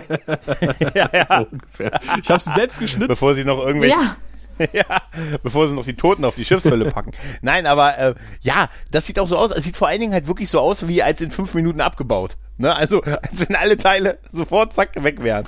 Es wurde besser im Laufe der Serie, sagen Also in wir der es mal vierten so. Staffel ist das dann Ja. ein dauerhaftes Set. Und dann sieht's auch deutlich besser aus als jetzt. Wobei natürlich diese 3D-Projektion auch hier, wir sind in den 90ern. Also Ja, das war toll. schön. ja. Und Ja. die Idee, dass die halt irgendwie mit Kristallen da irgendwie navigieren, obwohl Susan natürlich innerhalb von zehn Minuten die Waffenkontrolle Ja. lernt. Äh, weiß ich nicht, was ich davon halten soll. Aber der Ja. Bildschirm ist toll. Äh, findet auch Sheridan. Der Ja. Bildschirm ist super. Ja, weil man, man, man, der fehlt einem erst gar nicht, weil man sieht ja so, ein, so einen Blick nach draußen und dann merkt man, okay, okay, dieser Bildschirm wird, diese 3D-Projektion kommt da runter und das sieht toll aus, Ja. echt. Das sah damals toll aus, auch heute hat Und Sheridan was. freut sich auch wie ein kleines Kind. Man beginnt ne? halt- also, was, was kann dieses Schiff noch? Ja, das ist ja total geil. Hat ja, neues Spielzeug bekommen, ist ja toll. ähm, ich finde tatsächlich ein bisschen schwierig, dass die äh, Mimbari alle noch kein äh, Terranisch oder was auch immer da die Standardsprache ist, sprechen. Äh, weil Ja. eigentlich ist es, heißt Ja. es doch, dass die Mimbari alle total äh, clever sind, gerade von der religiösen Kaste. Und die sind ja auch alle von der religiösen Kaste auf dem Schiff, weil sie der Kriegerkaste nicht mehr trauen. Das finde ich ist auch ein schönes Detail, weil man ähm, das bislang noch nicht so mitbekommen hat, wie, wie viele Spannungen es wirklich zwischen den Mimbari schon gibt. Ja. Und ähm, dass Lenier die ganze Zeit ganz schnell Sheridans Befehle übersetzt, finde ich auch ein bisschen, naja, gut. Ja, es ist nicht, es ist einfach, es ist auch unklug, gerade in so einer Situation. Ach, was? Bei, bei einer Kampfsituation. Was machst du denn, wenn der Übersetzer stirbt? Ne? Ja, und das kann schneller passieren als so gedacht. Das ist das internationale Zeichen für, Sch- für Schießen. Ah, hell. Bam, bam, Ja. bam. Und da klärt sich ja dann tatsächlich, weil ich auch, ich stand, ich saß so die ganze Zeit da und dachte so, warum genau ist Susan jetzt eigentlich da mitgekommen?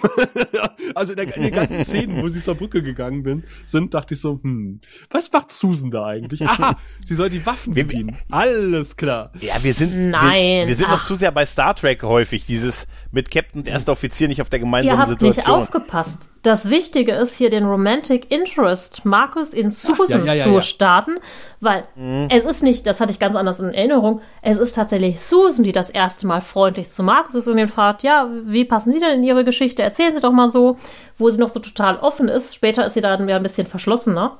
Und dann erzählt Markus die gesamte Geschichte und äh, für Susan war das nur netter Smalltalk und ich glaube, er hat sich in dem Moment total in sie verguckt.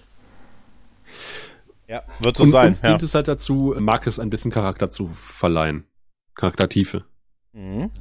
Also das ist der Sinn von, Ja. dass Susan mit ist, damit sie mit Marcus das Gespräch beginnen kann und wir ein bisschen mehr über Marcus erfahren.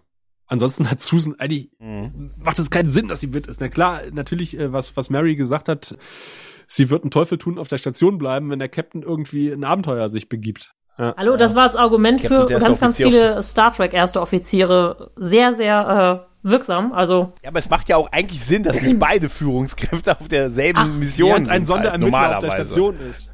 Ja, während ein Sonderermittler, aber Garibaldi, dem hab, auch bei da habe ich Vertrauen. Zur Not wäre der mit dem eingesaut, Ja. wäre der mit dem gegangen. Ja. Ich trinke noch was. Das ist nur Auf jeden Fall Wasser, erleben wir was auch sie das- hier trinken die ganze Zeit. Echt, sie nicht? Verdammt, sie sind, sind so schlau, Mr. Endawi. Sie haben mich ausgetrickst.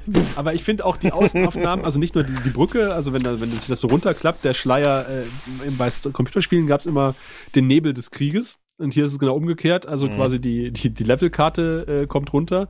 Und äh, wir sehen halt auch das Schattenschiff in den Ringen dieses Planeten materialisieren im Gegenlicht. Und ich finde, das sieht so geil aus. Oh ja. Das sieht super aus und die Kamerashots auf die Hauptdarsteller. Schön der Kamerazoom, als sie das Schattenschiff Auf sehen, alle ist, ist vier. total Ja, faszinierend. auf alle vier. Auf ja, alle vier. Das ist äh, ganz ja, toll. Markus. Ja. Ja. Ich finde den Planeten Ja. super, ich finde das Schiff, ich finde das Schiff super. Also es ist. Ja, und, und diese ganze Kampfszene, wo sie sagen, wir sind nicht bereit, wir sind nicht in der Lage, ein Schattenschiff zu besiegen.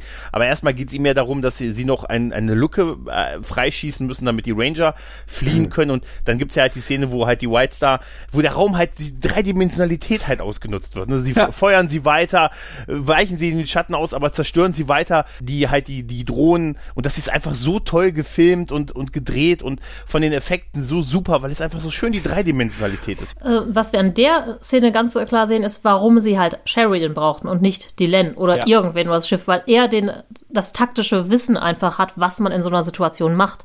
Mhm. Weil das Ganze wird ja bedient von den Leuten aus der religiösen Kaste, die vielleicht wissen, wie man technisch mit dem ganzen Krempel umgeht, aber keine Schnitte von Kriegsführung haben. Mhm. Wir beten für die Opfer auf diesem Planeten. Ja, schicken Sie Ich jetzt bei habe mich mir in einen Brief. unrühmlich an, an äh, tatsächlich Star, äh, Star Wars Episode 8 erinnert gefühlt, äh, wo es auch immer war, oh, eine bedrohliche Situation, lassen Sie uns sie diskutieren. Während der andere wartet, bis wir fertig diskutiert haben. Ja, da dachte ich ja. auch so, ey, euer Auftrag war hinkommen, diese Satelliten zerstören, damit die abhauen können und wieder raus. Und da wird ewig Eigentlich diskutiert. einfach. Ja, dann lass uns hier noch dann den Satelliten abschießen und wir brauchen noch drei Stück. Und was dieses Schiff alles kann, das ist wirklich hervorragend. Oh, da kommt ein fremdes Schiff. Was machen wir denn jetzt? Also anstatt einfach irgendwie Ja, und- die, und dann wird auch noch gesagt, wir müssen noch drei abballern und sie schießen irgendwie noch fünf ab und na, okay. Es wird auch gesagt, es gibt auch noch, äh, die, dieses Schiff hat auch noch Sachen, äh, kann auch noch Sachen, die wir noch nicht äh, wissen. Und das fand ich ein bisschen bedenklich. Also, so, was heißt das? Widerstand gegen uns leisten oder was? Nein. Ja, ja, auf jeden Fall kriegt er ja gesagt, es hat noch keiner gegen dieses Schiff gewonnen. Und Sheridan sagt so, wissen Sie was, das habe ich schon mal gehört. Vor zehn Jahren. Schöne Anspielung. Ja. Aber totstellen ist nicht immer die Also wichtig Lösung. ist erstmal das Schiff weglocken. Und offensichtlich hat das Schattenschiff Interesse an ihnen, weil äh, das ist ein Ding, Ja. was, äh, was es bisher noch nicht gesehen hat, dieses White Star Schiff. Und äh, deswegen fliegt es ihnen ja auch hinterher.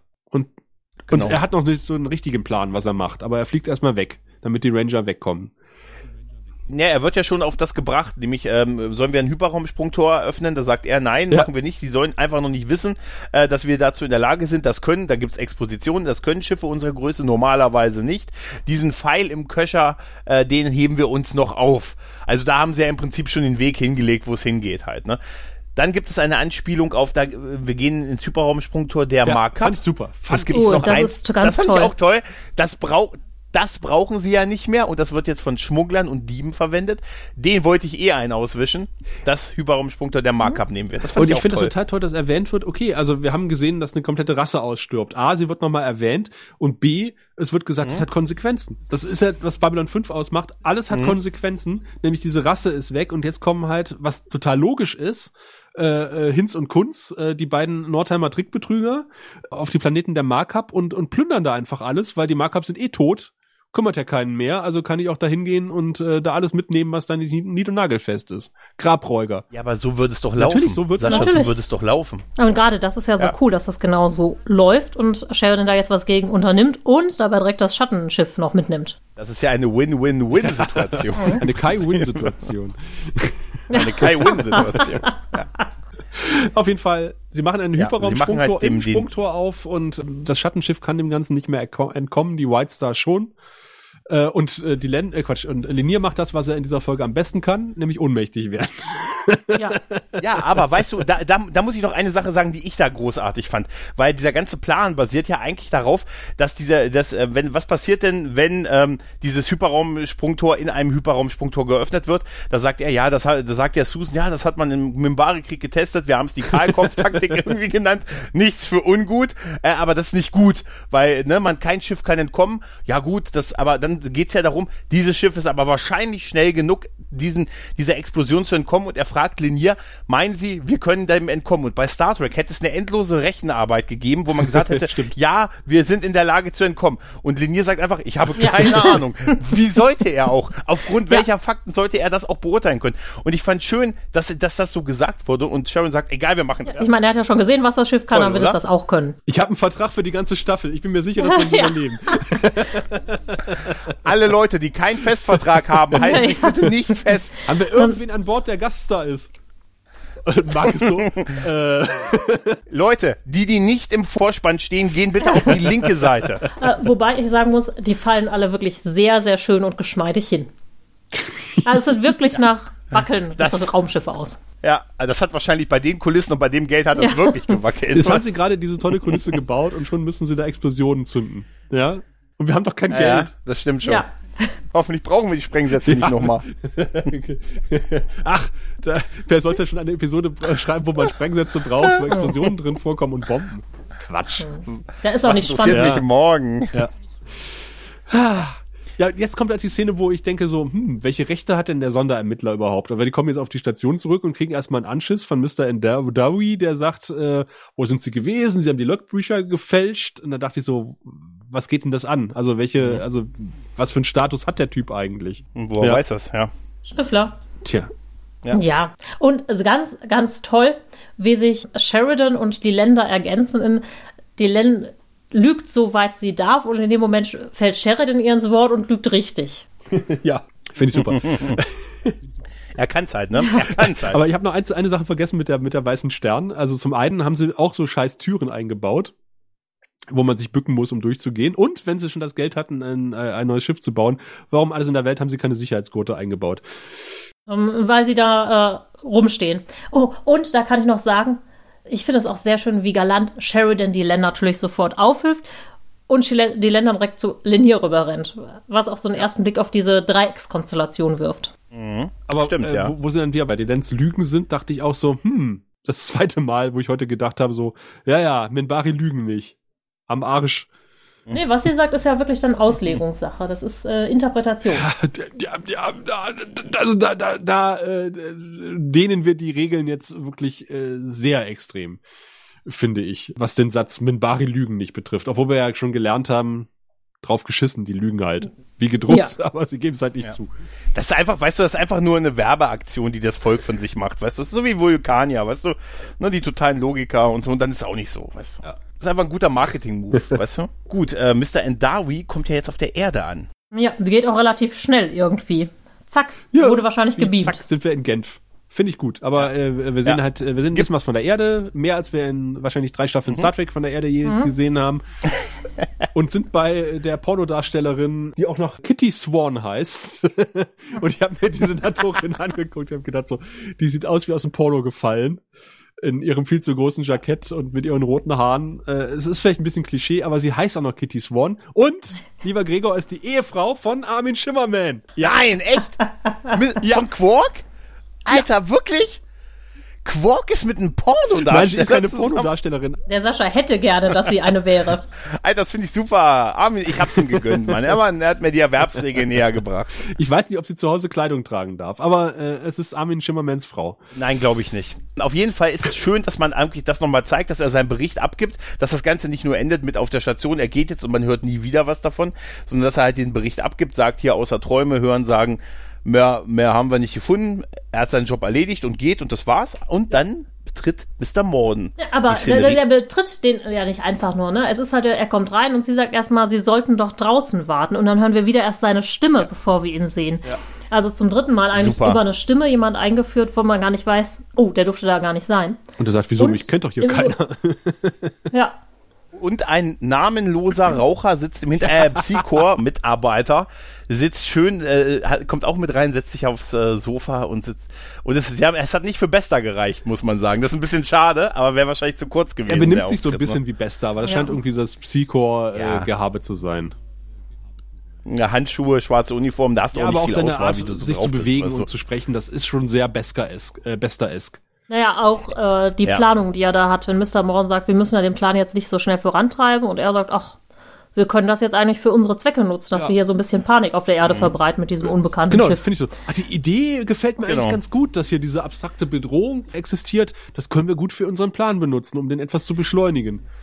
Ja, und Mr. Morgan, oh, was schwebt Ihnen vor? Und ich finde das halt ganz, ganz äh, cool, dass man auch merkt, wie stark Mr. Morden in diese Sachen eigentlich verstrickt ist. Ja. Nicht nur auf Centauri Ja. Prime, sondern auch auf der Erde. Und, und. Gregor hat schon den ominösen Raucher erwähnt. Parallel dazu lief ja, glaube ich, schon Akte X damals, in den, Ja. in den 90ern. Ja, ja, ja, Und. Äh, JMS hat ja auch gesagt, man kann Leute einfach nur bis zu einem gewissen Grad an der Nase rumführen und in Spannung halten und irgendwann muss man ihnen eine Auflösung geben. Und äh, wir haben es Ja, letzte, letzte Folge schon gesehen mit Kosch, der dann irgendwie, ähm, er hätte auch genauso gut als Running Gag immer im Anzug stecken können, aber er hat sich gezeigt und hier ist es halt so, okay, jetzt sehen wir halt, das was schon mehrfach angedeutet wurde, das Psychor plant da irgendwas im Hintergrund. Mr. Morn hat seine äh, Fingerchen auch mit im Spiel und die Erdregierung weiß durchaus Bescheid über die Schatten und äh, wir kriegen es hier bestätigt. Ganz großartig. Und im Gegensatz zu, zu Akte X ist es halt hier nicht irgendwie nochmal in einer größeren Verschwörung verstrickt, sondern es ist einfach so, ja, ist so. Zack, das, was du dir die ganze Zeit gedacht hast, stimmt. Aber das, das Krasse ist einmal das und diese ganze Sache mit dieser abstra eine abstrakte Ja. Angst, mit der wir die Bevölkerung ähm, gefügig oder unter permanenter Angst Ist total halten können. unrealistisch, oder? Das ist also, das könnte im äh, völlig unrealistisch. Leben nicht Also das ist funktionieren. also das ist ganz ehrlich. Jetzt sind wir wieder auf der Station und haben noch mal ein großes wöchentliches Meeting. Ja, da wird nämlich der äh, Kriegsrat einberufen. Ja, Das Geld reichte für einen neuen Konferenztisch. Der Tisch ist toll, ne? Der ist Ja. super. Ja, Uh. Ja. Es ist zwar wieder Ja. das, die Kulisse von Sheridans Unpraktisch, Büro. wenn man dran essen möchte, glaube ich, aber sonst. Ja. Aber ansonsten finde ich den, finde ich den Glastisch einfach toll. Also ich finde den, ich, äh, da muss echt Geld da gewesen sein. Na gut, man muss natürlich bedenken, in der ersten Staffel mussten sie halt alles etablieren und neue Kulissen bauen. In der zweiten Staffel hatten sie ja schon ein Ja. bisschen Geld für Starlight Casino, was sie dann wieder eingestampft haben. Und ich glaube, alle Kulissen, die man so braucht für äh, das tägliche Brot, äh, sind mittlerweile vorhanden. Und jetzt haben sie halt einfach Geld gehabt, um einfach mal was Neues zu bauen. Wie den Weißen Stern zum Beispiel oder diesen Kriegsrat oder äh, Es ist echt schon faszinierend, wie wir auf dieses Budget rumreiten. Ich glaube, bei anderen Serien würd, wür- würde man da gar nicht so drüber nachdenken. Oh, hast du gesehen, da ist ein neuer Tisch oder so. Aber bei Babylon 5, Oh, schön, die Crew ist wieder zu. Ja. du guckst ja, du guckst ja doch nicht Akte X und sagst, Mensch, guck mal einen Außendreh. Oh, wie war das? ist ja, die sind ja richtig raus. Nein, aber bei Babylon 5 ist das halt, wir, wir fiebern ja quasi mit dem Budget live mit. Weißt du, wäre so ein, wäre wär, wär geil, wenn so ein Budget-Counter an der Seite permanent runtergeht, je weiter die, oh Gott, sie haben nur noch 10.000 und noch fünf Minuten. Nein, also das ist bei, da ist es, da fällt, ich glaube, das fällt einem bei sonst keiner Serie auf, so, so, also, so, wow, guck dir an, Alter, hat einen neuen Tisch oder irgendwie Wow, sowas. Sind sie zur Ikea gefahren und haben richtig zugeschlagen. Aber das, es sind einfach so viele Sachen, äh, gerade in dieser Szene, wie sie da alle so im ratsmäßig auch zusammensitzen und es einfach auch nicht mehr so offiziell, Ja. also jetzt Erdallianz offiziell ist, so äh, Garibaldi hat so die Uniform vorne auf, also auch nicht mehr zu. Halt ein, weißt du, einfach so, ja, ist ein bisschen, ein bisschen Freizeit, ich rebelliere halt nicht im Dienst halt. Das finde ich, das sind so schöne Und kleine wisst ihr, was ich total toll finde, den Spruch, den, glaube ich, Sheridan bringt, ein Mangel an Informationen kann dich umbringen. Und ich finde, das ist Ja. sowas von zutreffend und Wer auch sowas von sinnvoll, dass sie sich zusammensetzen und diskutieren. Ich habe mir zwar aufgeschrieben, wenn du nicht mehr weiter weißt, bilde einen Arbeitskreis, aber äh, die, die Idee dieses, dieses Forums ist ganz gut und auch richtig geil. Du siehst halt irgendwie auch ähm, äh, Franklin da sitzen und du siehst das Fragezeichen über seinem Kopf wirklich immer größer werden äh, im Laufe des Gesprächs. Mir ist es tatsächlich auch erst in der Szene so richtig aufgefallen, wie er sehr er eigentlich draußen vorgelassen ja. wurde bisher. Und er sagt, okay, ich hatte, ich hatte viel zu tun Ja. in letzter Zeit, aber äh, kann mir irgendjemand sagen, was Schatten sind? Aber ganz ehrlich, ich komme noch, ich habe noch mal jetzt das Bild mir angesehen von diesem Tisch aus der Totale mit dem Erdallianzzeichen und diesen ausziehbaren Enden. Wo es ist wirklich ein, toller. Tisch. Das, Ja. ist, das ist total super. Und, und dann finde ich auch super, dass alle dann die Len angucken und äh, die Len dann ihr Märchenbuch auspackt und dann erzählt, es war vor tausend Jahren. Und dann äh, blendet es quasi ins, äh, ins Off und du hörst sie, äh, also ihren, ihren Salmon so langsam ausschwingen. Und ich dachte so, ja, super. Das hat mich so ein bisschen an Futurama erinnert, wo, äh, wo es dann hieß, ähm, könnte nicht irgendjemand mit angenehmer Stimme erzählen, was passiert ist. Und dann Josh Takei sagt, ja, gerne. Ja, ja, ja Captain. Wer hat, denn, wer hat denn bei Ihnen diese hocherotische Stimme? Das ist Zulu. Oh mein. Ablende. Eine Folge, die erste Folge der dritten Staffel geht zu Ende. Ja. Und kürzer haben wir geschafft, so wie es ja, aussieht. zumindest äh, für, für das, was äh, über das Budget zu erzählen war. Ja. Naja, wir hatten etwas neu, Ja. wir hatten ja viel, viel, viel Neuigkeiten, über die gesprochen werden mussten. Unter anderem halt auch äh, Marcus, der, das wird jetzt etabliert, tatsächlich in der letzten Szene auch äh, dauerhaft auf der, Station, auf der Station bleiben wird. Sehr zur Freude von Mary. Ja, Ich finde das auch gut. war halt auch schon damals eine Serie für Frauen. Ja. Vor allen Dingen, äh, weil Männer äh, gut bestückt waren, vor allen Dingen Centauri-Jungs. Und äh, danach ist auch unser Wertungssystem äh, gerichtet, dass sich jetzt oder dass uns jetzt äh, der gute Botschaftsattaché äh, wir, den wir äh, Schande über unser Haupt in dieser Folge noch kein einziges Mal gesehen haben, erklären wird. Sehen Sie, wir Centauri haben sechs, äh, und jede Zahl steht für ein bestimmtes Niveau von Intimität und Lust. Also es beginnt bei eins und das ist, na ja, ja, ja. Dann kommt zwei und wenn man fünf erreicht hat, dann... Ja, ja, schon gut, Wirr, ich habe verstanden, alles klar. Ja, bis zu sechs Centauri-Penisse sind zu vergeben. Das wäre quasi die Höchstnote, die wir der letzten Folge gegeben haben. Und ich wage mal zu behaupten, das wird es heute nicht ganz sein. Ähm, ich bin noch nicht wirklich schlüssig. Ich schwanke noch so ein bisschen. Der eine Penis schlabbert noch so ein bisschen und äh, würde mir noch etwas Bedenkzeit ausbitten und einfach der Dame den Vortritt lassen. Gregor. Ich wusste genau, dass du den Witz machst.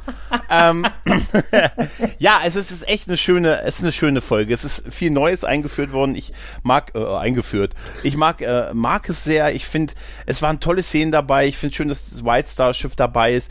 Ich finde ähm, einfach auch die Kameraarbeiten, die Effekte, da haben wir schon drüber geredet. Das ist alles schon echt wirklich wirklich gut. Aber ich muss sagen, alles in allem bin ich gebe ich vier. Also ich gebe vier Penisse. Es ist eine wirklich gute Folge ähm, aber auch jetzt noch nicht äh, das Mega-Highlight, finde ich. Aber wie gesagt, gerade weil die letzte so perfekt war, deshalb, also ich bleib erstmal bei vier Penissen. Ja, da gehe ich ein bisschen höher. Ich würde dann doch die 4,5 geben. Ich kann mich zu den 5 nicht ganz durchringen, weil es halt storytechnisch an ein, zwei Stellen wirklich hapert. Aber ansonsten finde ich, es ist eine tolle, gelungene Folge mit den Einführungen der verschiedenen Charaktere, White Star, tollen Charakteren und auch so ein paar schönen Details. Auch Mr. Morden, der wieder da ist. Mr. Morden an sich ist ja für mich schon immer mindestens ein Penis wert. äh, Das auf jeden Fall. Hast du gesehen, dass Mr. Morden jetzt äh, mit Gladys zusammen ein, ein Lied über Wissenschaft singt? nein, Oh, musst du dir mal angucken. Wir verlinken es im Beitrag. tut er das? Ja, es gibt jetzt ein, ein äh, Wissenschaftsvideo mit Ed Wasser, der mit Gladys von Portal zusammen ein Lied über verschiedene Strahlungsarten singt. Ist er nicht beschäftigt mit seinem, hatte er nicht an Immobilien irgendwas? Zumindest äh, verkauft er keine Autos wie, äh, wie Herr Keffler. Nee, äh, Herr, Ja. doch, Herr Keffler war es, ne? Nee, das. Nee, ich glaube, das war jemand der- anders. Ich glaube, das war der Bö. Nein, der hat Garibaldi niedergeschossen. der, der ach ja, der niedergeschossen hat. Ja. Der, der verkauft jetzt Autos. Ja, auf jeden Fall. Ich dachte auch, er hat sich zurückgezogen vom Schauspielbusiness, aber er singt jetzt mit Computern über Wissenschaft. F- Gibt Schlimmeres. Also, muss ich auch gerade sagen, muss ich auch sagen, echt. Gut, wie gesagt, wir verlinken es im Beitrag. So, Bedenkzeit ist um, Sascha. Meine Bedenkzeit ist leider jetzt auch rum. Ich konnte konnte es nicht länger überbrücken. Aber ich muss sagen, ich tendiere eher zu Gregor. Ähm, äh, zu, äh, zu, zu, zu, zu, Was? zu Gregors Was? Wertung. Das, ich bin auch so ein bisschen ambivalent, was diese Folge betrifft. Zum einen ist natürlich die erste Folge mit Marcus, es ist die erste Folge mit dem White Star. Wir sehen äh, neue Kulissen. Aber ich finde, die Handlung haut mich jetzt einfach nicht so um. Also ich, man muss natürlich auch Marcus und die White Star einführen und dadurch ist die eigentliche Handlung so ein Stück wieder zurückgenommen worden. Und deswegen würde ich auch sagen, sie ist auf jeden Fall deutlich über dem Durchschnitt, aber halt auch noch nicht in der Fünferwertung. Ich würde auch sagen, tatsächlich eine Vierer. Tja. Okay. Die nächste Folge äh, wird auf jeden Fall, ich weiß nicht, was die Wertung betrifft, aber ansonsten einschlagen wie eine Bombe. Bombe. Knaller. Ob diese Bombenstimmung sich auch auf die Wertung überträgt, das hören wir dann in zwei Wochen, wenn es wieder heißt, der Graue Rat, der Deutsche Babylon 5 Podcast. Bis dahin. Du findest den Grauen Rat im Internet unter www.der-graue-rat.de, unter facebook.com slash grauerrat und at graurat bei Twitter. Nimm Kontakt mit uns auf unter goldkanal at der-graue-rat.de. Benutze das Plugin auf unserer Seite oder ruf uns einfach an unter 0355 547 8257.